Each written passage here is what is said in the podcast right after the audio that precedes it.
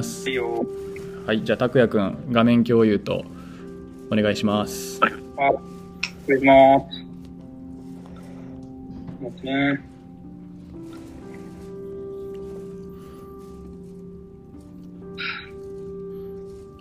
見えてますか見えてますはーい。じゃあ、えっと、一首目を、どうしようかな。ゆうやにお願いしようかな。OK 了解しました。じゃあ1首目。2回読みます。人混みと夏のお祝い楽しんで神の家へとゆっくり歩く。人混みと夏のお祝い楽しんで神の家へとゆっくり歩く。おなんか景色がめっちゃわいなんていうかな。浮かび上がってくる歌ですね。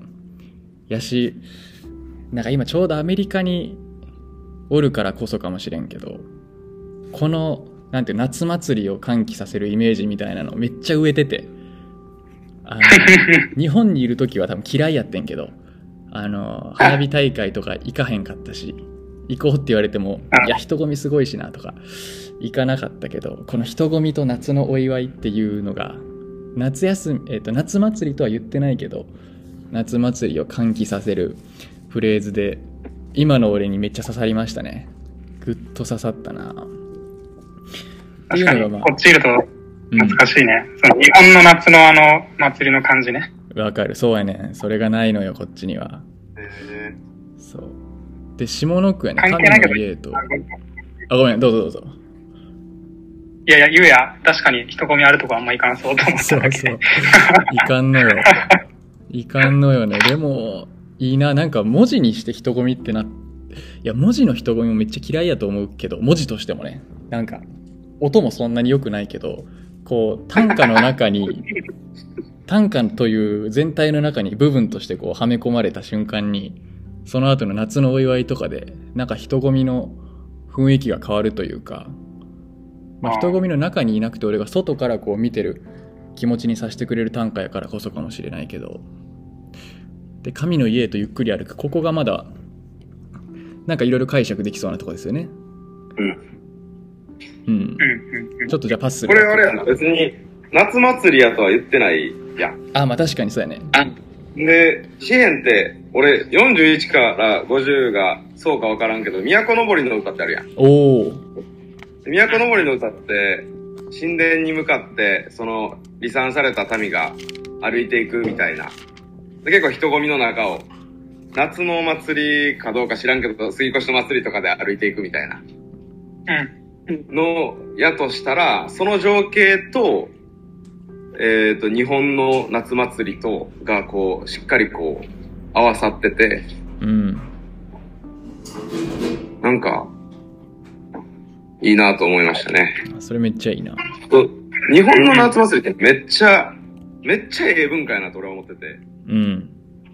で、俺、今年日本出たんやけど、あの、盆踊りって、まあいろいろ、なんか、異論あるかもしれんけど、俺はめっちゃいい文化やなと思って、うん。俺は今回もう踊り倒したのよ。あ踊ったんや。見たかった。ダンスパーティー、ダンスパーティーやなと思って。アメリカでいうところの。うん簡単やし、誰でも入っていけるし、だなんか、そういう文化も相まって、その、なんていうかな。その夏祭りというものが俺の中では結構身近になっていた。今日この頃なので、タイムリーやな。うん。いいね、いいね。うん。確かになんかその詩編っていう前提があるから、その都のぼりの話確かに俺も浮かんだのと、あとなんか盆踊りの話で言うと、なんかこっちでも結構日本人が集まるところで、なんだろう、盆踊りとかやってたんだよね、シアトルでも。ええそうなんや。で、そうそう、あの、大学の日本人コミュニティみたいなサークルやってる知り合いがいるんだけど、うん。この彼が企画して、なんかやってて、うん。だからやっぱそういう、なんていうの、その、ある、マイマイノリティとか、まあ民族共通の文化がある人たちが集まると、なんかお祭りするというか、なんか集まる理由になるし、うんあとやっぱいいよね。盆踊りっていうか、あの、踊りっていいよね。なんか、いいね。日本人、シャイでさ、あんまりそんな踊ったりしないけど、あの、あの、踊り決まってるでしょ、多分盆踊りって。俺やったことないんだけど、けどその動きが決まってるじゃん。なんかそれがあるから多分み日本人踊りやすいのかなとか今うん。逆になんか、ちょっとスパニッシュ系の人とか、あの、アフリカン系の人たちなんかガンガン踊ってるから、自由ままに。確かに。そういうのはなんか、日本人じゃないけど、けど日本人に合った踊りだなってうん。今思ったっていう、盆踊りの話と、あとそうだね、でも人混み、人混みから夏のお祝いに行くと一気になんか、うわっていうこう、いい雰囲気の人混みっていう意味に変わるのはめっちゃいい気がする。ほんままあ楽しんでっていうのついてるし。で、楽しんだ後に神の家に、あの、行く？まあ、どうなんだ。まあ、イスラエルの人たちだったら本当に神の家にうん。行くかもしれないし、あるいは現代だったら教会かもしれないし、まあ自分たちの家が、その神様と一緒に過ごしてる家というかなんか、そういう風に捉えてる人だったら、そういう、なんていうの、神様のところに帰っていくんだみたいな感じうん。があって、なんか明るくていい感じだなと思いましたね。これ、あとこれあれやない。あ、いいよいいよ、ごめんいいよいいよ。えっと、これもすごくこう、時の流れと、人混み、うるさいところから静かに行くっていうのが、あの、流れとして見えて、うん。人混みとゆっくりっていうのを対比させてるやろうし、なんか、確かに。もしかすると、例えば道歩いてて人混みが先に見えて、その人混みの先に何があるのかなと思ったら夏のお祝いやって、うん。でそこちょっとフラッと寄って、その後ゆっくり歩いて静かなところを通って、まあ、教会なり、神の家、う自分の家なり、へとゆっくり歩いていくっていう、なんか、散歩の流れみたいなのが、うん。この中に入ってた、入ってるのかなっていうおもろ。ことですね。うなるーん。これとちょっと人混みって書いてあるから、なんかあの、なんかひ人が少ないとこをゆっくり歩いていくとはまた違うかもしれなくて。うん。なんか人がたくさん ある中から、まあ、そういうところへで、人混みって早く行こうと思ってもゆゆっくりしか歩けないから、そういう条件もあるかもしれない。なるほど。なるほどね。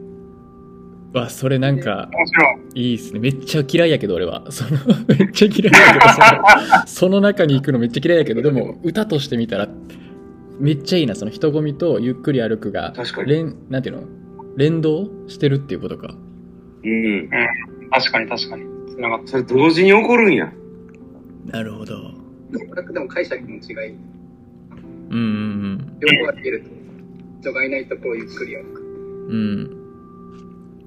うん。さっき拓也くんが言ったやつを聞いてやけど、うこう、日本の夏の景色と、イスラエルの民の都登りっていう二つの景色がさ、こう、なんていうのミックスされてるやん。で今までの歌会でも何回かあったと思うけど、なんか、二つの全く違うとこに属してる景色をミックスしてっていうのはなんかめっちゃいいなと思いましたね。うん。なんか景色が豊かになるというか、やし、俺らもその聖書の物語の一部になるみたいな雰囲気もやっぱあるし。意外にすごい神学的な歌と言えるのかもしれない。うん。すごい神学的な歌。そうね。確かに。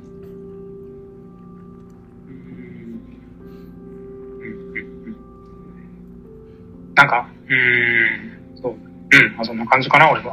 うん。じゃあ15分ぐらい経ったので、うん。一回じゃあ次の人に行きましょうか。はい。じゃあ、次俺読みます。はい。弓よ矢よ。剣よ戦車よミサイルよ。焚き火の薪としても蘇れ。弓よ矢よ。剣よ戦車よミサイルよ。焚き火の薪として蘇れ。これは焚き火の薪としてが、ん？焚き火の薪として、して蘇れか。あー、焚き火の薪。焚き火の、焚き火じゃないの？これ。薪って読む？焚き火何火？焚き火の焚き火の焚き火じゃない。薪巻とも読めんあーか巻焚き火でも読めんの？あれ、巻きだと思った。巻きでも読める。巻きで読んだら、あれだ。なんだろうね。とで切れて、中村になるんだ。焚き火の巻きとして読みがえる。すいません、読めずに。焚き火の巻きとして読みがえる。え、巻きじゃなかったらなんて読む？って言った？焚き木。あー、うんなるほどね。焚き火の焚き木ってなんかあれやな。連、なんか、変やな。うん。うんうん。巻きか。巻きって読むんや。へ巻きだと思ってた。ちょっと巻きで一旦行きますけど。え、そうだね。まず、綺麗だね。五七七。なんかこの見た目の、まあちょっと俺読め、読めなかったけど最後。けど、見た目の割にちゃんと三五七五七七かなと。弓を矢よ。剣よ、戦車よ、ミサイル。いいですね。でもその弓や剣、まあミサイルで現代になってる感じが、なんかいろんな争い、まあイスラエルの時代からかも、もっと前からかもわかんないけど、で、なんかまあいわゆる兵器みたいな、人を痛めつけるためにつく使われてきた者たちに、が焚き火の薪として、まあ人の役に立つものとして使われることで蘇るっていうか、意味を新しく持つっていうことかなって思い。ましたね。で、焚き火の薪。まあその焚き火がどうなんだろう。まあこれも人が集まるところなのか、わかんない。一人ぼっちの兵士なのかとかわかんないけど、うんけど結構、その、暗闇を照らすものだから焚き火って基本的になんか明るいところではやんないじゃん。だからそういう意味でもなんかあったかいし、その焚き火っていうイメージがすごい前半の弓や剣戦車ミサイルと対比されてて、めっちゃいいなと思いました。うん。さあまずはこんな感じで。そうやな。蘇れっていうのが、なんかキーワードとして使いたかったんやろうなっていう。で、うんうん蘇れっていうのがキーワードやなと思った。と、あとは、こう、だんだんと大きくしてるのかなっていう、ああ、確かに。弓や、うん。まあ、矢と弓は微妙か。剣戦車、ミサイルってこう、どんどん大きく、そしてこう、時代を進めていってる感じで、見えるうんかな。で、これはもう、俺の中ではもう、どこって分かりすぎて、あの、箇所？紙幣のどこって分ああかり、すぎて、もうそこのイメージがもう、つきすぎてちょっと読みにくいというか。おーああ、そうなんだ。なるほど。どこですか？46でしょ。?46。46、ちょっと、え、手元に聖書ある？ジョージさん。あで、で、誰ある。あるよ。あ、えっと、あー本当だ46の、えー9のところ。地は地の果てまでも戦いをやめさせる。弓をへし折り、槍を断ち切り、戦車を火で焼かれる。なるほど。いやなーって思った。うん。でも、うんうんそこに対して焚き火の火とし、あー薪として、蘇れっていうのを、あるいは火で焼かれるから、そ、こう、いろいろ付け足したっていうことの意味が何か、うん。やなぁと思って。にしても、ようすぐ出てきたな、聖書箇所。さすが、うん。誰よりも聖書読んでるだけはあるな。そうやね。なんか、焚き火、焚き火、別に普通の火でもよかったし、で、その、この聖書箇所はもう火としか言ってないですよね。焚き火とは言ってないし、聖書の中で火といえば、神の怒りをやっぱり連想することがうん。多いけど、うん。私、日本語で、なんか宗教的な文脈で火って言ったら、まあ、拝む対象でもあるし、やっぱ地獄の炎とかをなんか連想すんちゃうかなみたいな。地獄の絵本とか読んだらメラメラしてるイメージあるし。でもなんかそれ焚き火って言い換えた瞬間に、怒りではない炎というか、激しいけど。そうさっき拓也君言ったみたいに人が集まるとことか暗いところにあったらそこ行くし、うん、あったかいしみたいな感じのなるほど。同じ日でもいろんな象徴的意味がありますよね。なるほどね。あれ？どこやった？どっかに、あのー悪に対して悪で報いるなっていうところの文脈の中で、ローマの13とかやったっけ？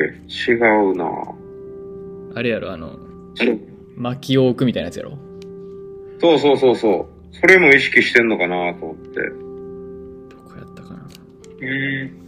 ああ。ローマの12の20や。彼の頭上に燃える炭火を積むことになるからだ。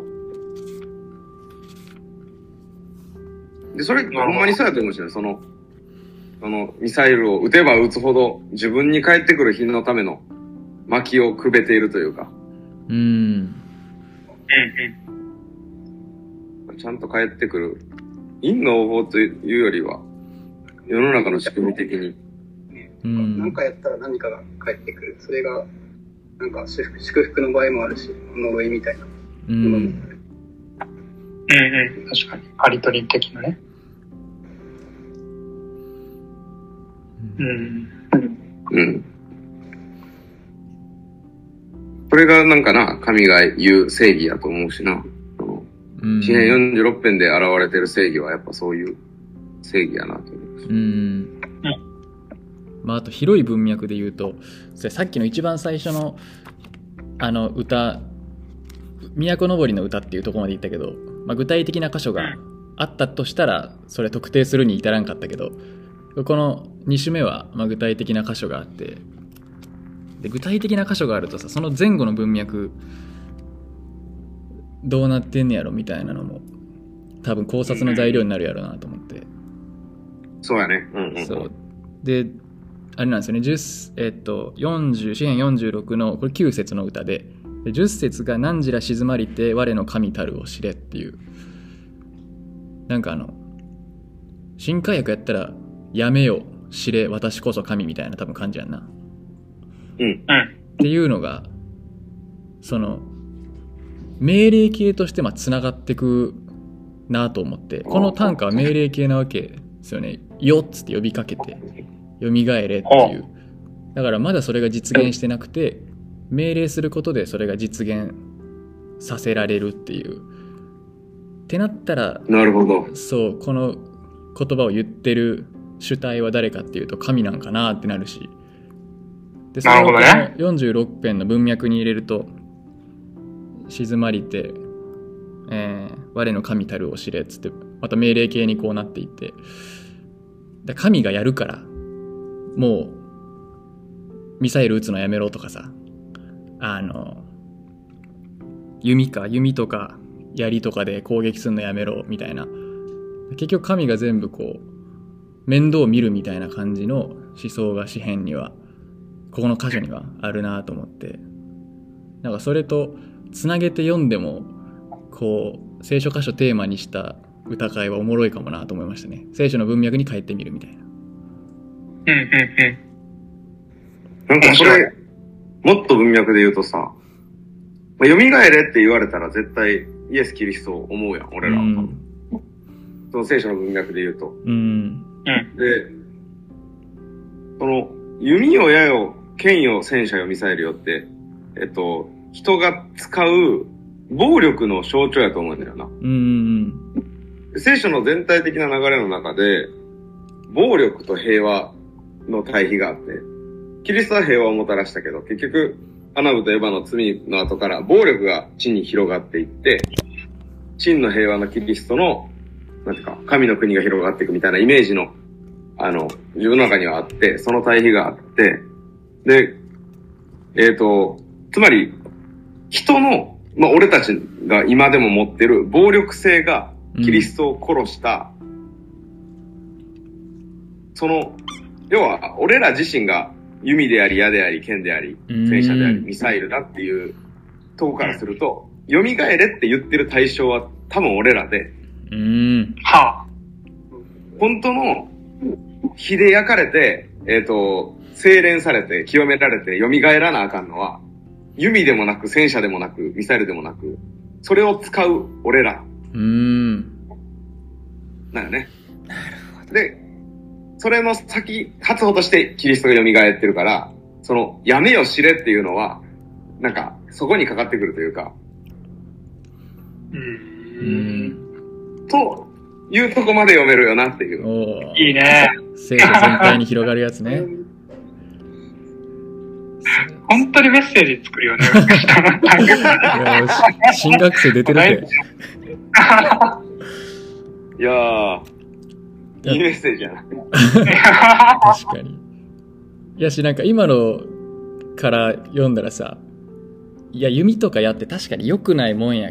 ミサイルも良くないもんや、戦車も良くないもんやけど、なんか最初、始まりとしてはさ、自分を守りたいとか、自分の家族守りたいとか、自分の村を守りたいっていうとこから多分武器ができてるわけやんか。って考えたらなんか人間の防衛本能、仕方なくみたいなところがあると思うね、最初は。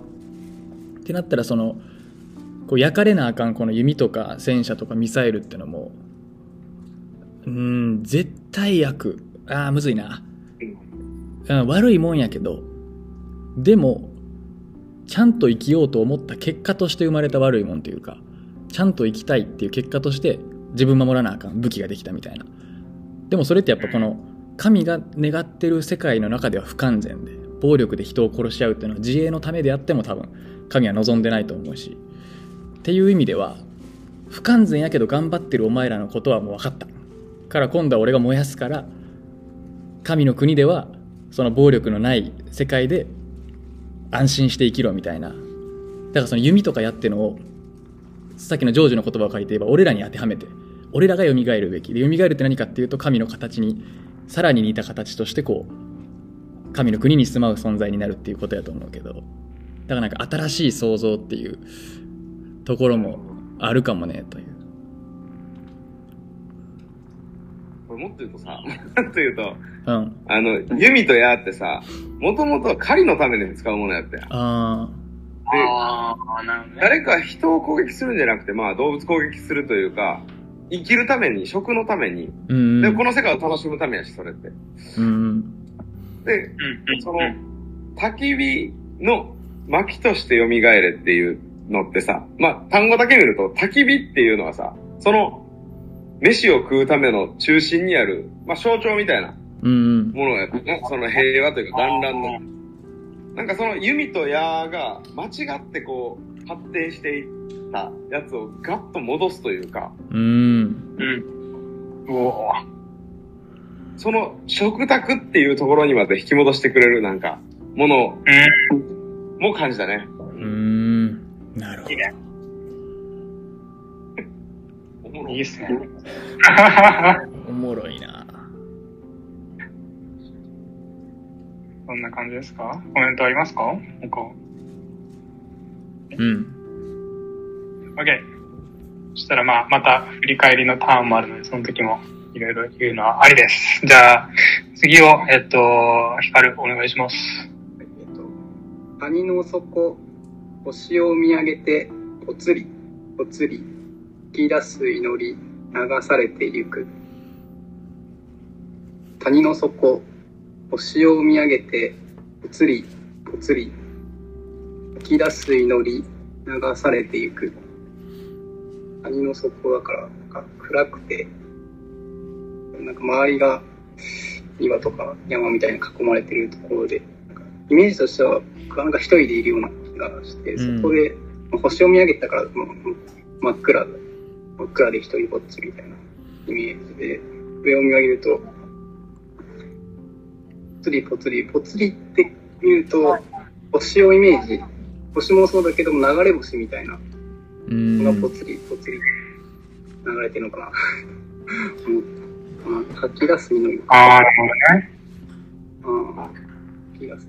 ぽつりぽつりにまあ吐き出す祈りがかかってそうだから、自分のいないこととか、なんか、うん、吐き出すね、嫌なことを神様に対しての文句とか を祈ってるうちに、それが、えー祈ってるうちに、その、今度は逆に神様のありがとうみたいな、あのこう思ってたけど、本当は違うみたいな感じに、まあ、なんか直されて、形を変えられ、神様に形を変えられてて、なんか、まあ、悲しみに変わってた心が、喜びに変わっていくみたいなイメージかな。うんうん。なんかすごい情景が浮かぶから、これ綺麗。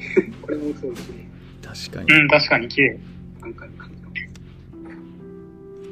谷の底、なんか、ゆうやこの箇所とか思いつくどう？ここ42じゃないですかやっぱりあでもで42って思っ左側のね。22たそうそう谷川の流れを慕うあでもなんかそうやな42やねんけどその42ってさもうみんななんか読まれたらさああの歌やあの詩やってわかるし好きな人多いし賛美歌ワーシップにもなってるしっていうなんかもう制約めっちゃあると思うね。42編といったらこれみたいな。鹿出てきて「あえいで」とか なんか。でその制約に縛られてないところがあると思うねんなこの歌って。なんか使ってるイメージはその42編から来てるけどでもなんか俺らが想像する鹿とかは出てこうへんかったりとか死体あえぐとかも出てこんかったりとかなんか違う語彙を使ってるってのがなんかユニークやしそのベタになってないっていう面白さがあるなと思いましたね。引っ張られすぎてないというか。鹿出てきたらもうなんか、禁じ手感あるもんね。そこ難しいとこやねんな。短歌のむずいとこよね。うん谷と鹿出てきたらな、ほんま。誰と鹿出てきたらもうね。ビンゴって感じ。そうそうそうイノシカ町的な。逆に谷と鹿、なんだ、最初の5文字にして縛るみたいなのやったら逆に面白いかもしれない。あーいいねどどんだけ飛躍できるかってことねそうそうそううんあれだけど、あ、けどなんかあれだね、その祈り、吐き出す祈り流されていくで、この言葉、祈りが流されていくってまあ自然には読めるけど、この谷の水の流れも、ともリンクしてるなと思って。うんなんかその、水が流れていくように、なんか、まあ祈りが流れていくっていうかな、なんていうんだ。まあその、自分の思いが、こう、なんていう、をは吐き出すことができる。な、な本当に川が流れるように。なんか素直に言うことができる祈りみたいなニュアンス？を、その流されていくから、と他人のイメージから感じる。けど、うん。どうだろう、吐き出す、吐き出す祈りだとなんかちょっと強くも感じて、なんかそこのイメージが俺の中でなんかぶつかったかな。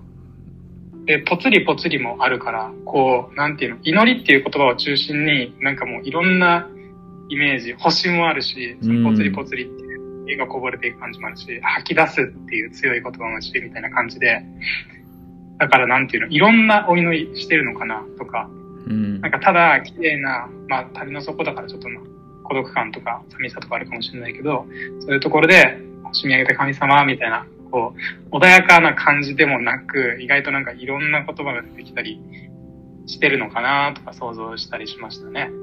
いいっすね。なるほどねあとさそのうん星といえば聖書で星といえばやっぱりアブラハムって感じする満点なもしくはまあ詩篇8編のなんか月星を見るのに私は人とは何者なんでしょうとかもあるけどでもなんかアブラハムのアブラハムをほなこの主人公に添え据えたらどうなるかみたいなのも考えれそうですよね。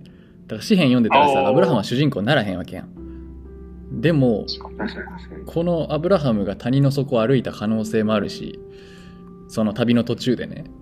で星見上げて神の約束を思い出しながら祈り吐き出したって可能性もあるしなんかすごい詩篇のその42編のイメージを使ってるけどアブラハムの人生の一場面を重ねて読んでもなんかめっちゃ、えーロマンチックというかに読めるなと思う。流されていくしな、なんかその神の計画に沿って。そうそうそうそうそう なるほどね。なんか。日本語で流されるって結構ネガティブな意味を持って使われるやん流されたらあかんとかさ人の意見に流されないようにとかでもなんか必ずしも別に流されるって悪いことじゃない気がするしっていうのを思ってんねんけど俺はでそれをなんか思い出させてくれる歌なのかなとも個人的にやけどねこれはうん。うんで。も、俺もこの流されていくに、切ないイメージを持ったんやけど、うん。こう、ふわっと消えていってしまうというか、うん。闇の中に消えていってしまうみたいな、うんあの、イメージを持ったけど、うんヒカルのその、流されて、流されていくからこう、シシェイプされていくというか、削られていく感じ、そうの、ん。やばい。を受け取ったのが感じ、が違うのかな？なんか、あんまりネガティブに感じなくて、最初から。うん。いや、それは面白かった。いいっすね。確かになんかその単語とか、なんていうの、動詞から来るイメージがそれぞれ違うみたいなの、結構毎回起こるじゃん。うん。それ面白いよ。あともう一個やっぱ目引くのはさこの歌だけえっ、と五七五七七の句ごとにこう区切ってあるやんか縦長やねんなだからで縦長なのとに2句目の見上げてみたいなのがやっぱなんかリンクして読めるというかそのうんえっ、とね何が言いたいかっていうとこの詩を書いた時の形とこの詩の内容がリンクしてるっていうことで谷ってやっぱ低いやん。谷底って低い。で星って高いやんか。でそれを表現するにはこういう風に開業することが多分ねいいと思うね。だから。形ビジュアルも歌の内容に合ってるみたいなところがある気がするんですよね。たまになんか。そう。前衛的な歌人とか伝統に縛られない歌人とかこういうスタイルでなんでそこで開業してんねやろみたいなのがあったりするけどそれも全部意味があってっていう意味がこう見出される。意図してかどうかわかんないけどでも谷と星っていうこの上下の対比が歌の形にも現れてるっていう。これなんかラジオで聞いてたらちょっとイメージしにくいかもしれないけどまず概要欄に書いてちょっと見てもらう感じにしようかなと思うけど、なるほど。うん、あそれやったら、見上げてが最後に来た方がよかったな。ああそれもあるかもねさらによくできるかもなね。うん。なるほどね。なるほどね。なるほど。確かに。まああとはぽつりぽつりかな。ぽつりぽつり、まあ、文字で余ってるっていうのと、ぽつりぽつりどんなイメージなのみんな。なんか、水が滴るみたいなのともちょっと違う気がして、なん水がついてきとかだったら、ポタンポタンぐらいのイメージなの、俺は。うんぽつりぽつりって結構なんか言葉、あるから、なんていうのね、最初、最初なんか言いたいことがどう言えばいいかわからないけど、まあとりあえず、まあ、単語一つの単語かもしれないし、なんか少しずつ出していって、どんどん、どんどんなんか、それが言葉になってって、文になってって、言いたいことが言えるようになっていったから、なんか全部吐き出せ、全部かわかんないけど吐き出せていくみたいな。どんどん早く。というイメージは。うんああ、なるほど。最初の、ちょっとひねりぐらいがぽつりぽつりっていう、なんていうの、その言葉の出てき具合が。なるほなるど。ほどねぽつりぽつり面白い。うんでも水の音と捉えてもいいかなと思ったのはうんうん。うん、流されていくっていう言葉、まあ、以外には川を表す言葉出てきてないけどさこの詩編42編をバックグラウンドに読んだら川が絶対想像されるわけやん。鹿も一緒にやけど。鹿と川がセットでこう想像されてうん。言ってないのにこの歌の中では。でもなんかぽつりっていうのがその川に祈りをつぶやき落としてるみたいな感じのイメージにも捉えられるしであとなこの情景描くのがめっちゃうまい歌やなと思って。星もさ夜空もこう海に例えられることあるやん。天の川とかもそうやし。だからそのあ空に流れてる川。すなわち夜空と谷の底流れてる川。がなんかミラーになってるみたいな。のもなんか感じ取れるというかビジュアル化できる気がするのよね。ってなったらなんかぽつりとつぶやき落とす祈りって谷の底の川を流れてるようでもしミラーやったやったとしたら空の川にも行くわけやん。ってなったらそれが祈りみたいなめっちゃ象徴的な解釈やけどすげえ。それさそれをなんか思い起こさせてくれる感じしましたね。なるほど。すげえそれ。想像爆発してるけど。ロマンチックすぎる。ロマンチックすぎる。ロマンチックそうやね、ロマンチックすぎんねんな。ちょっと今、お客さんでちょっと聞いてなかったけど、僕がっつり聞きたかったから、後で大丈夫聞きます。オッケーオッケー。えこれすごい。あのそこまで来たらなんかその谷の底に一人で、一人か、まあ一人かは書いてないけど一人だと思ってるから一人でいる時間なんかめっちゃ贅沢じゃないなんか寂しさを超えてくるよね。全然超えてくるよね。なんかめっちゃ綺麗みたいな最高みたいな感じなんだけど。ああ、なるほどね。水面に反射する星まで行けるのいいね。あーってなったらこの歌の適用はありやななんか孤独みたいなものの見方を変えてくれるっていう見方もできるよねなんかネガティブに捉えがちやけどもうちょい広い目で見たらいいとこもあるというかさ実は自分がやってること美しかったりするみたいな視点を変えてくれる歌でもあるかもな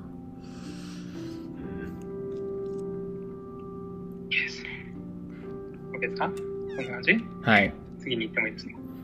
はい。じゃあ次、ジョージお願いします。はい。乾いている。お前と共に今日もまた。寄り添う光が優しく包む。乾いている。お前と共に今日もまた。寄り添う光が優しく包む。なるほど。これは、むず、むずいっていうか、なんか、全部具体的じゃなくて、ふわっとしてて、で誰が言ってんのか。で、おそらく、俺は感じたのは神様の、神様の優しさが、あったかさとか優しさがすごい出てる。なんか、うんうん。そのなんか、それがこう、具体的な風景じゃないからこそ、ぼわーっと浮かんでる感じやな。うんなるほど。寄り添うとか、包むとか。その、それが、いやー、なるほどね。面白い。これなんか、すぐに分かったってなる歌じゃないだけに、じわーっと広がってくる感じ。うんうんね今日もまたっていうのがまた、いいね。確かにねうんうん。ちょっと待ってな。聖書箇所今日もまたがっていうねのも気になりますね聖書箇所まあ特定の箇所ないかもしれへんけど乾いているっていうのがなんかキーワードな気がしてうん。ってなったらさっきのさ3つ目の歌と同じあの42編の谷川の流れを慕うしかも多分谷川の流れ慕うってことは喉乾いてるからやろうなみたいな。ので考えると、まあ、42編がこうバックにあるっていう文脈を設定して解釈するとなんかまた見えてくるかもなと思ったけどまだちょっと深くまで読めてないな。どうぞ。そうね。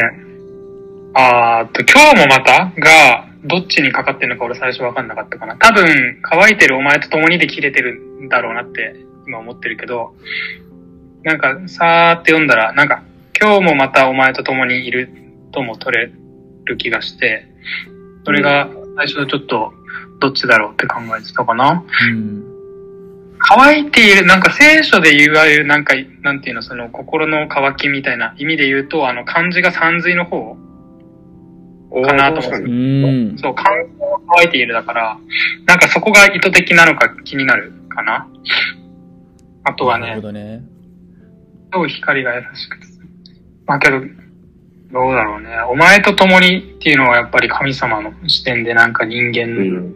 対する目線だと思うし、でだから一緒に乾いているっていうことだもんね。うんこの俺の聞き方だと。ああどねって思うと、なんか、本当に、あの、いわゆる、いろんな試みを通られたイエス様みたいなイメージうんなのかなって思ったけど、一応詩篇だから、だから詩篇にもそういう箇所あんのかなって思って、それが気になった。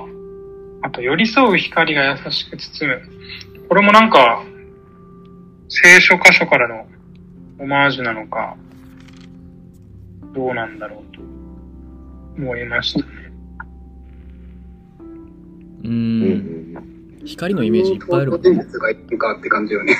ごめん、なんで？かあ何人？登場人物がここではいるのかなるほど。うんうんうん。乾い。やっぱ乾いている人がいてでそのお前と共にだからもう一人いて。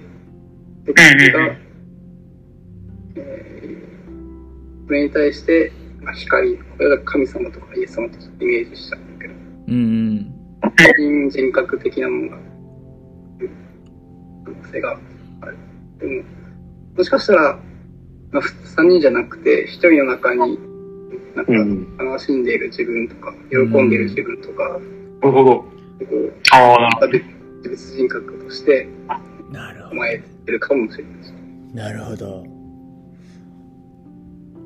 これ、あの、42編を見ると、我が魂よ、なぜお前はうなだれているのかやから、その人がお前って言ってるよね。ああ、なるほどね。自分に向かってかああ、なぜお前をうなだれているのかっていうのに対して今日もまた優しい光が包んでるじゃないかっていう答えにも取れる。なるほどね。なるほどね。その読み方なかったな、俺。なるほど。だから、ヒカルくんが言う言葉で言うと、えー一つの人格の中に二人いてというか。で、それがジョージさんの話で言うと、詩編42編にももうすでに見られるというか、それを実は言葉にしたものやみたいな。ああ、なんかいいっすね。詩編の理解深まった気がするな、今。あなんかその寄り添う光が優しく包むのを考えてたんだけど、なんか、光に包まれるって、どういう感じ？と思って、あの、照らされるじゃん、どっちかっていうと。あの、物理的に言うと。うん。けど、うわあるって描写して、で、いるから、なんか、なんていうの、あの、よくさ、え、あの、なんていうかな、あの、イラストで描かれてるような感じ、こう、なんか人の周りに黄色いなんかうん。暖かいモワモワがあるみたいなさ、そういう感じじゃない？でうん。でそれを思うと、だから、いわゆる光じゃなくて、なんか、精霊とか、そういう人と共に歩んでくださる光みたいなうん。感じがするなと思った。最初はなんか物理的に光が包むってどんな感じだと思ってたけど、なんかそのイメージを膨らませていくと、なんか、精霊様っぽいな思ったかな。うんいや、これさ、寄り添うっていうのが、またそそれっぽくてさ、トーマが言う、えっと、精霊っぽくて、で、うん。精霊が新約聖書の中でいろいろな言われ方しててさ、こう、なんていうか、えー共にいるとも言われるし、うちにいる、住まわれるとも言われるしう、ん覆うとも言われるやん。うんそれ全部言われるねんよな。で、この、うんと、包むはどっちかというと覆うイメージやけど、寄り添うっていうのは隣にいるイメージやし、うん。あとその、お前と、乾いてるお前のお前が心やとしたら、その光はどこにいるかというと、うちにいるねうん。っていうのとかを含めると、すごくこう精霊のイメージになるし、あとこれは余談やけど、信玄の出てくる知恵は呼ばわらないのかの知恵は、あの、俺的にはすごく精霊やなと思ってて、その知恵が、い知恵が自分たちの心に助言してくるっていうイメージが信玄の中にはあって、うん。その知恵が心の中で叫ぶっていうことは、その、なんていうかな、乾いていると思ってる、うなだれている自分の魂に対して、その隣で、精霊が、もしくは知恵が、ちゃうやろって、今日もまた、お前には神がいるやろって、叫んでくれるというか、寄り添ってくれる。その光が、心を包んでいくというか、うんえっと、乾きが心に広がっていたのがこう、包み返されるっていうイメージがうん湧き上がってきましたね。あいいうん、なるほど。なるほどね研抽象だと思われてたものが、まあ、この句が結構具体的な光というか具体的に情景が浮かんでくる解釈やね。うーんうん。うん。湧いてきたね。クリスチャン、クリスチャンじゃない人が読んだらどう思うのか気になるね。その光が包むみたいなイメージとか、なんていうの？どう捉えるでもそれ、ほんまに今言ったことって、信玄がほんまにそうで、精霊を知らん人が、信玄読んだら、ただのなんか、あ、賢い人のための書やなみたいな、教訓書やなって思うけど、精霊を知る人は、あ、この知恵ってほんまに心で響いてるこの声やなみたいなこと。になるんじゃないかみたいな話とちょっと通ずる。うん。なるほどね。なんか全体を見て思ったけど、まあ、1個目の1種目は神の家っていう言葉が使われてるけど2から4種目はまあ神って言葉を使ってないのもなんかおもろいなと思って。だからせ詩編読んだらもちろん神って言葉いっぱい出てくるしその42編バックグラウンドにあると思われる42編も「えー、ああ神よ」から始まるし。でもなんかあえて神っていう言葉を使わずに読んでるっていうのがなんか、うん、好みの問題でもあるけどね。神って言葉使ってうまくいく。1個目のやつはそううまくいってると思うね俺。その日本の文脈と、えー古代イスラエルの文脈を結びつける働きができてると思うし。で4つ目の歌は逆にクリスチャンなんていうかな。神って言葉使ってないからクリスチャンじゃない人が読める歌でもありそうで。でもなんかそれ一つ一つのなんていうかな言葉乾いてるっていうのもよくよく考えたらその、あのクリスチャン用語で使ったりするし魂の渇きとかねっていう意味でなんか、うんうん。うん。えーっとね、オーバートにクリスチャンじゃなくて、あ、あ明らかにクリスチャンじゃなくて、なんか、インプライ、なん、なんか出てこんくなったわ、日本語が。英語でもいいよ。ほの、ほのめかし？ほのめかしでクリスチャンみたいな感じの、がなんかう、んうん。奥ゆかしくて、奥ゆかしたよ。奥ゆかしくていいなと思いましたね。ああ、なるほどね。はい。いいですね。いいね。そんな感じ？でうんうんうん。?OK です。これどうしよう作者今回で分からへんな。わからへん。面白いね。やっぱ表現いいですね。いいですね。書き、書き回されましたね。いい意味で。いや、ほんまに。うん。あと、もう一つだけその、1個目、42編やな。っていうだけ、ちょっと気づいたから言っとくわ、え、マジで？ああ、なるほどね。伝説がたくさん。?42、3つやん。えっと、そうそうそうそうそう。だから1個目42の4や。あ、ほんまや。気づいちゃった。祝いの日？ごめん。あ、本当だ。祭りの日か。作者、作者バレへんと思ってたかもしれんけど、気づいちゃった。すげえな。バラされる前に宣言するっていうことですね。あともう一個さ、投票の前に、投票の前に3つ目の歌でさ、あぽつりぽつりのところが字余り、音余りしてるのがまたいいなと思ったな。なんか収まりきってない祈りというか、うん。綺麗じゃない、綺麗じゃないわやん、読んでいったら。うん。で、綺麗じゃないって別に悪いことじゃなくて、うまくいってたらなんか綺麗じゃなさを伝えれてたら、それがいいっていうのはあると思うけど、なんか3種目、三種目？それ、3種目の3句目はなんかそれがうまくいってる例な気がしましたね。ぽつりぽつりっていうのが字余りによって、うん、表されてるっていう。いいですね。ありがとうございます。そしたら、えっと、一人一票でいいですか ?2 票にする？一応4人だったら2票でも成立はするかな？任せます。2票でいこうか。計算できへん。あ、いや、1票でいいか。1票でいいや。1票。あの、従来通り1票でいいか。1票、一人1票、あの、自分が気に入った歌に入れていきたいと思います。あの、僕が聞いていくので、えっと、挙手でお願いします。決まりました？いいですか？うんうんうん。自分の、自分の歌以外ですよね、これは。自分の歌以外ですね。OK です。いきます。じゃあ、最初の人混み等の歌がいいと思う人。これかな。ああ、一票。はい。次、弓を矢の歌がいいと思う人。2票。じゃあ、谷の底がいいと思う人。あ、1票。お結構ばらけましたね。じゃあ、乾いているの方は票はなしっていうことです。はい。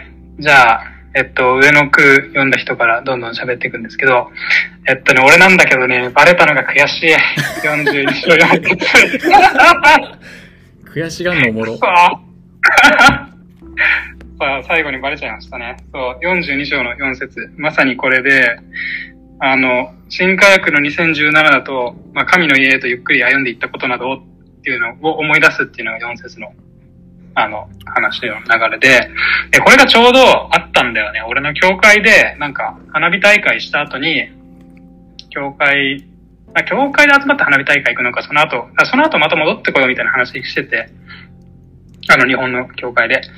で、それを思い出して、うわ、めっちゃ、なんかそれとリンクするなと思って、タイミング的に近かったから、うん。この、あの、41編から、この、え版読んでた時に、うわ、これめっちゃいいじゃんと思って、で、もうみんなの読みがすごい気持ちよくて、その、まさに、その、日本のお祭りの感じと、その、当時のイスラエルの都の森なり、人が集まってた時のことをコネクトしたかったんですよ。すげえだからもう本当に嬉しい。思い通りの、あ思い通りか。すげえいいね。の、すごい嬉しいですね。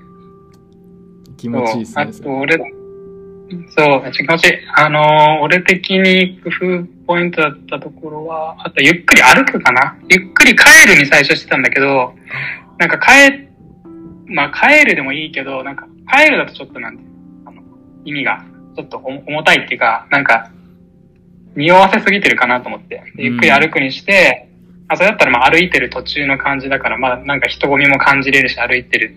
まあ人混みの中歩いてるっていう話も出たけど、確かにそれも読めるし、まあ人混みを抜けて、その言えた、あの歩いてるイメージみたいなのも言えるかなと。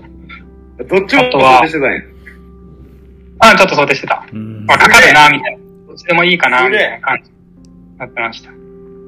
あとはあれだね、出てなかった読みとしては、まあ、え、なんていうの、アディショナルな感じだけど、なんか、親、親子で行ったり、なんか、いろんな年齢層の人と祭りに行ってるイメージっていうのも、その神、家だから、あの、まあ自分の普通に人の家だったら家族で行って帰ってくる。友達とじゃなくてって感じじゃん。家だったらね。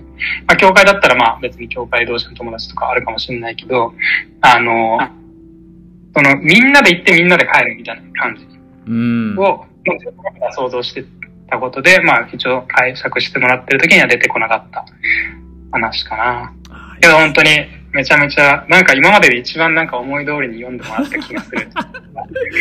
気持ちいいよな、そういう時って。これは気持ちいい。うん。悔しいな。い読み側としては悔しい。や、こういうの。いやいやいや、確かに。けどもう本当になんか、いや、伝えられたかったことを伝えられてるっていう意味で、だから、それはもう、すごい嬉しかった。うん。はい。そんな感じですかね。じゃあ、二つ目の歌の人いきますか二つ目私ですね。絶対言うよ。これはバレたか？これは分かっそうやな。そうね、でも、俺も、みんなが出してくれた読みがもうほとんどかな。うん。うんうん。なんか最初、結構変遷して、でも、箇所はもう、その46だっけ？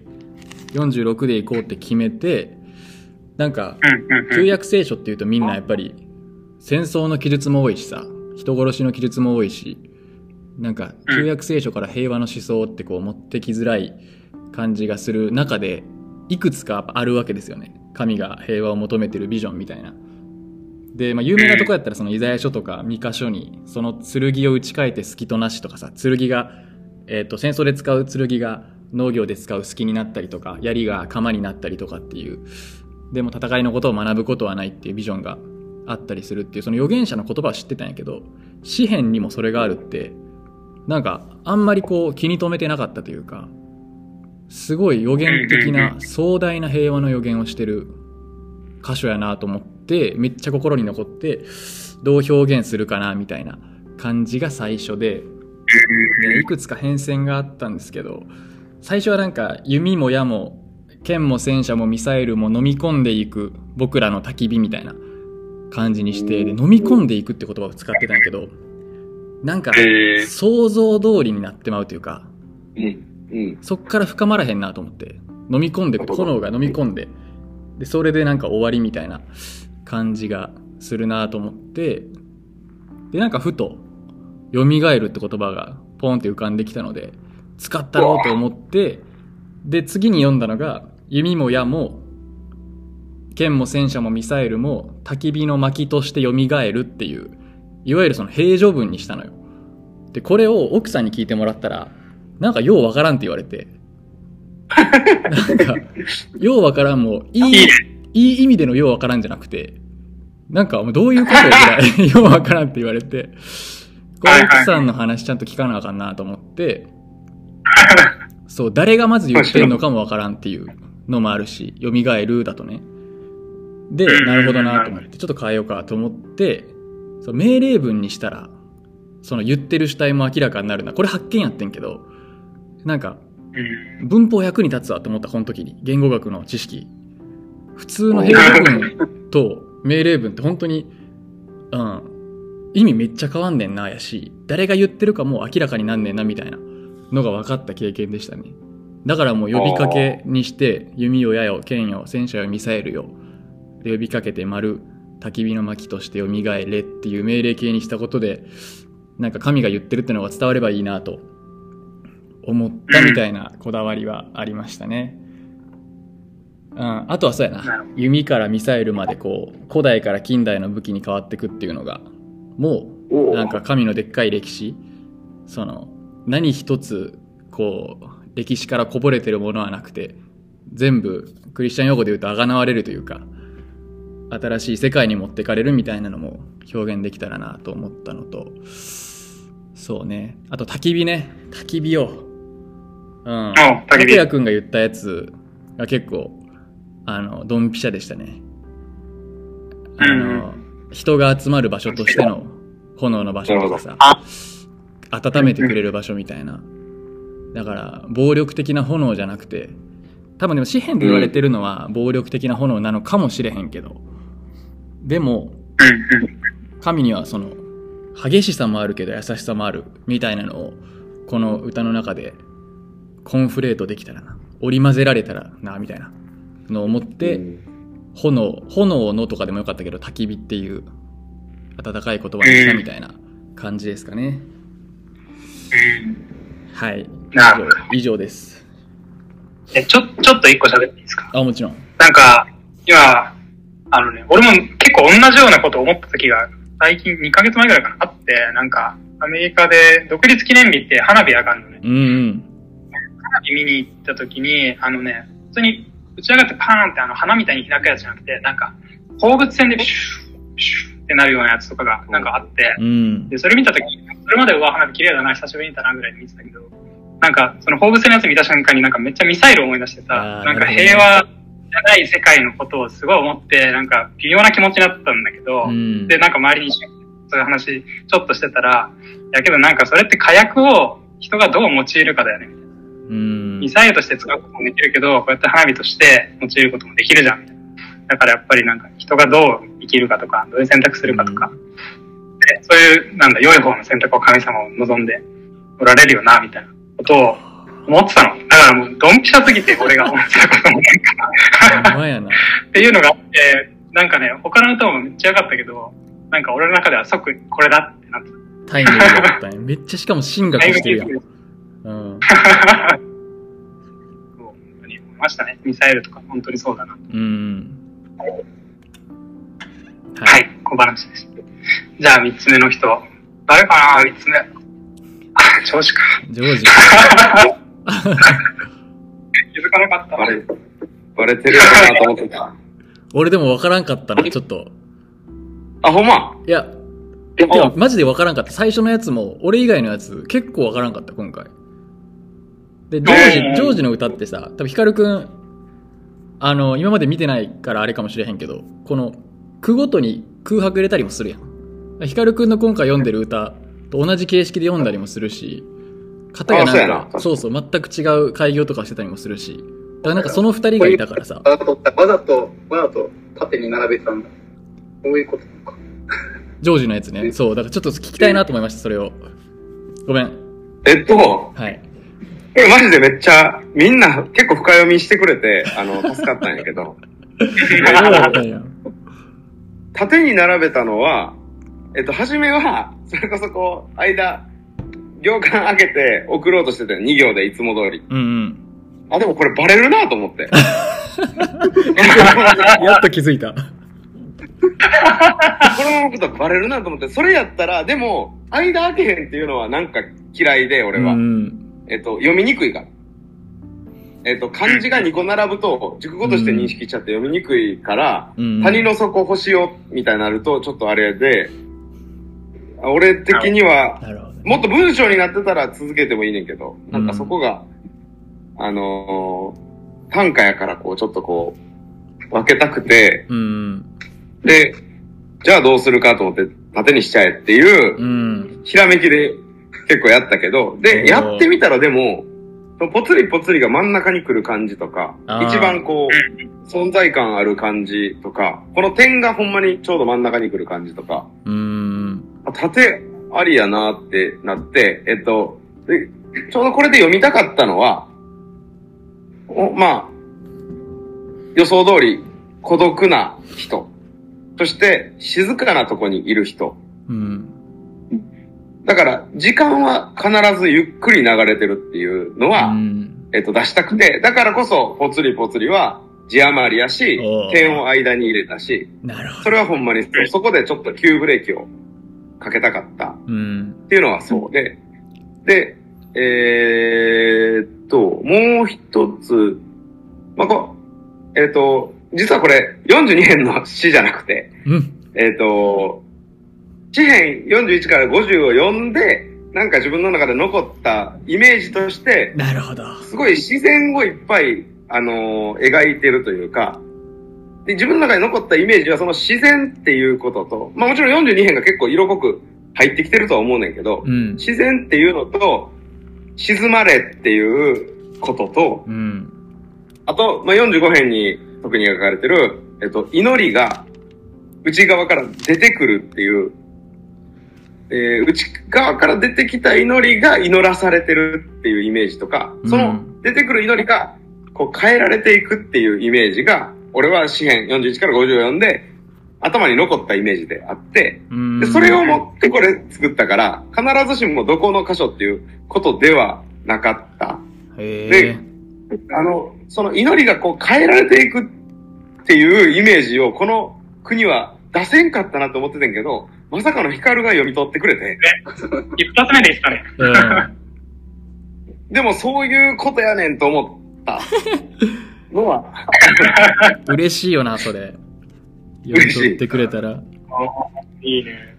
で、ここにはこう谷のイメージと星のイメージと、あと、まあ水もそうやし、風もちょっと感じるかなと思って、うん。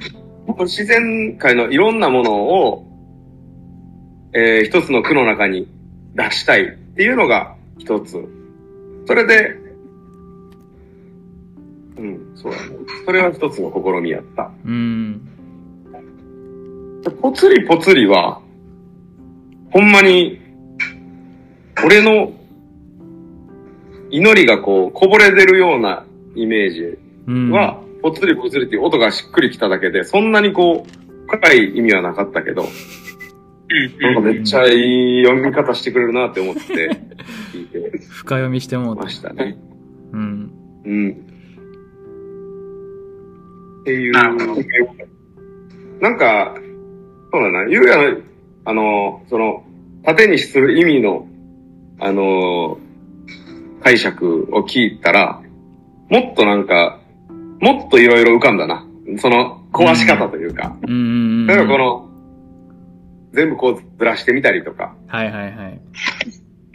それこそ、腰を上に置いて、そこを下に置くみたいな、そういうビジュアル的な配置とかも、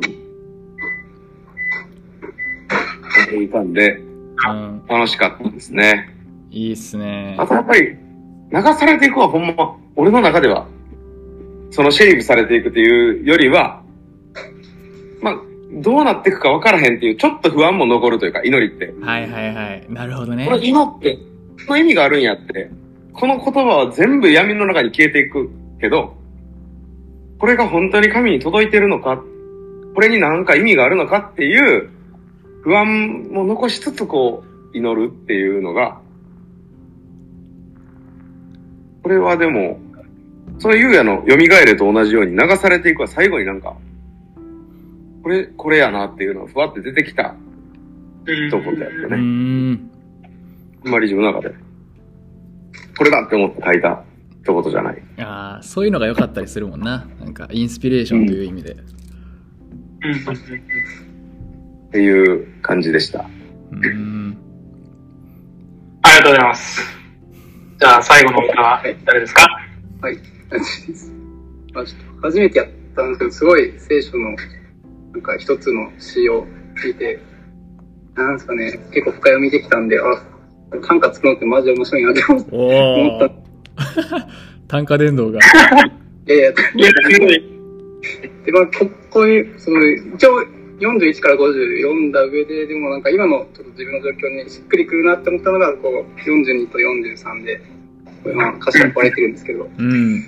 ちょうど、その、この作者ですか？まあ最初は、その、祭りとかは書いてあるんですけど、これはなんか思い出してるっていうことなんで、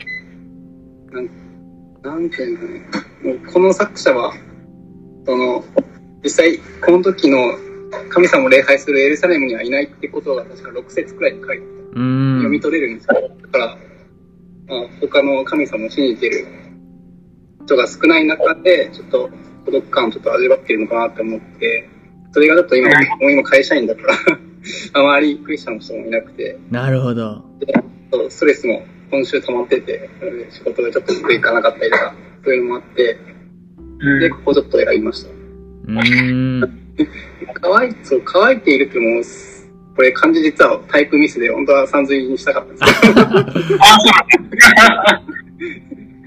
うなね、でまあ、ここからは、まあ深い悲しみとか、うなられと、うなられてるとか、あとは、それで神様をすごい絶望しているっていうのを表したかったのがあって、でちょっと、今度発見じゃ発見なんですけど、谷川っていうのは、実はなんか、谷川の水ってすぐ行けるのかなって思ったら、結構、向こうの地形、イスラエルの地形とかって結構急峻なんですよね。だから、谷川に降りるまでってのはすごい大変だから。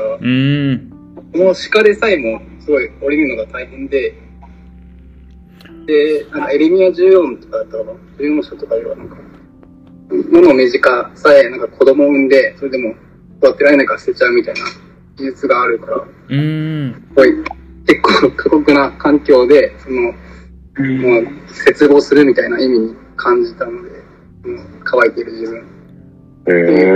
まあ、お前ととも、その時のお前とともには、まあ、この43章の5節で、その自分の心に対して、まあお前って言ってるでは、この表現面白いなと思って、普通だったら私とかでもいいかなと思ったんですけど。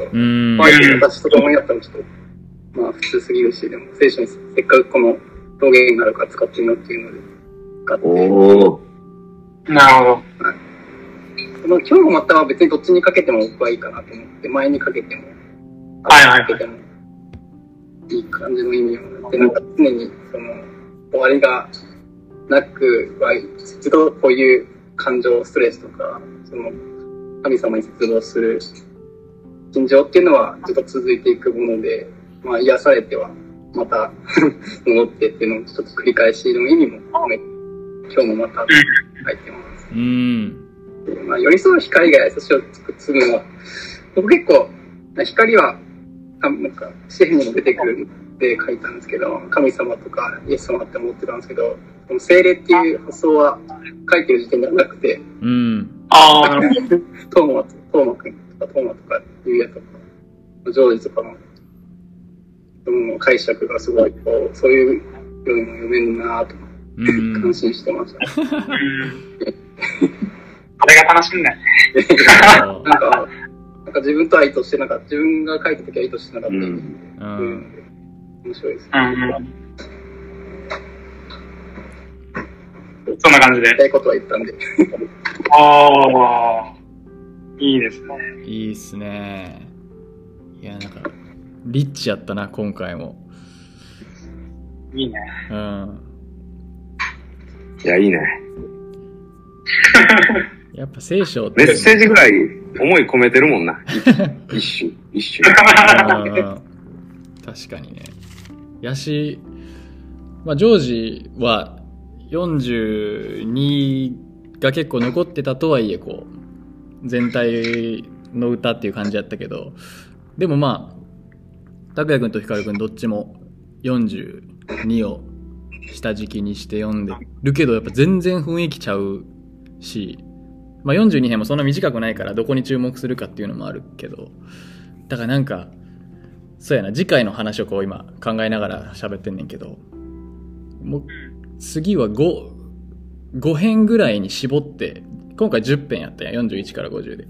で、5編ぐらいに絞って、あの、重なり合う可能性をもう一回ちょっと増やして、で、重なったやつを、それぞれがど何に注目して、どう読み分けるかみたいなのもうおもろそうやなと思って。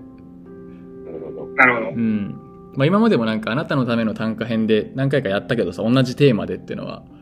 でもやっぱ聖書でやるのがめっちゃおもろいなと今回思っ、改めて思ったし、うんっていうのをやってもいい、いやー、いいっすねと思いましたね。いいね、確かに。狭めるのありだね。うん。じゃあ今日、1日やから、せっかくやから1から5編でいく。おー、いいですおね。おいい。もう一回して。詩編あ、詩編、詩編の。はい。オッケ詩編の1から5編は、いいっすよね。出た。いや、読んでるな、やっぱり。うん1から5やっぱ、気合入ってんなと思う、ほんま。気合い おもろ。1から、まあ、6、4、5、6。まあ、よ3、4、5、6、6、6も入れてもいいかもしれんけど。ややこしい、ややこしい。まあいいか。5でいいや。ごめんごめん。ー。オッケー、じゃあ詩編の1から5で。うん。いや、今俺、あの、ジョージがやってたさ、その、一句ごとに開業してこう縦に連ねるっていう。で、これをやってる歌人がおって、なんか専門用語で名前があってんな、このスタイルが。っていうのを調べようと思って調べてたんやけど、えー全然出てこうへんくて。で、マーク・ピーターセンっていうアイルランド出身の日本文学者がおんねんけど、その人が万葉集とか百人一首の翻訳をしてんのよ。で、やっぱその全然言語としての仕組みがちゃうから日本語も英語も日本語と英語ってだからその五七五七七をどう表現するかとかそんなん一旦無視するかとかいろいろあんねんけどでその中で百人一首のなんか山の鳥の尻尾がめちゃめちゃ長いみたいな歌があんねん。パッと出てこへんけど。でそれを訳すと。そうそう。足引きの。足引きの山鳥の尾のしだりをのってやつではいはい。それを表現するためにい一語ずつ開業してんねん。だから縦長になるようにしててでそれを用いてあの鳥の尻尾の長さを表現してるみたいな。だからそういうのってこう翻訳する時とかに結構使われたりする。こう形でもって意味を伝えるみたいな。ええでも、まあ、今回こう見て日本語でやるにしても形を使うのいいなと思ったしなんかそれをテーマにして作るのもありやな。さっきジョージさんが言ったみたいにさ谷と星をこう離すとかさっていうことでまたビジュアルがこうはっきりするようにもなるし。あとなんか、はがきで書いたら、例えばさ、えっ、と、もう文字をもっと散らばしてもいいやん。ぽつりぽつりって、うん。はがきの中にこう、やってもいいし、確かに。谷の底は下に書いてもいいし、どういう順番で読むかはその時に教えてみたいなんでもいいし。なるほどね。それはそれだと思うな。確かに。結構広がりますね可能性が短歌のうん。いいなと思うわ楽しいね。うんじゃあ一旦この辺で切りましょうかはーい。で今ので切れたことにしますオッケー。